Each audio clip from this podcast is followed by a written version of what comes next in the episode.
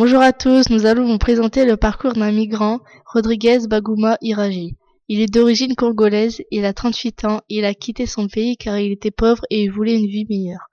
Il était vendeur de t-shirts, il a gagné très peu d'argent. Il a quitté la République démocratique du Congo pour aller en Afrique du Sud.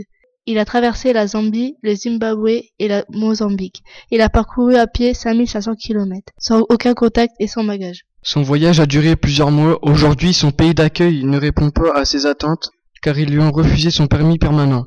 Ils lui ont rejeté quatre fois son dossier et il ne peut plus partir car son visa a expiré. En Afrique du Sud, il vend toujours des t-shirts.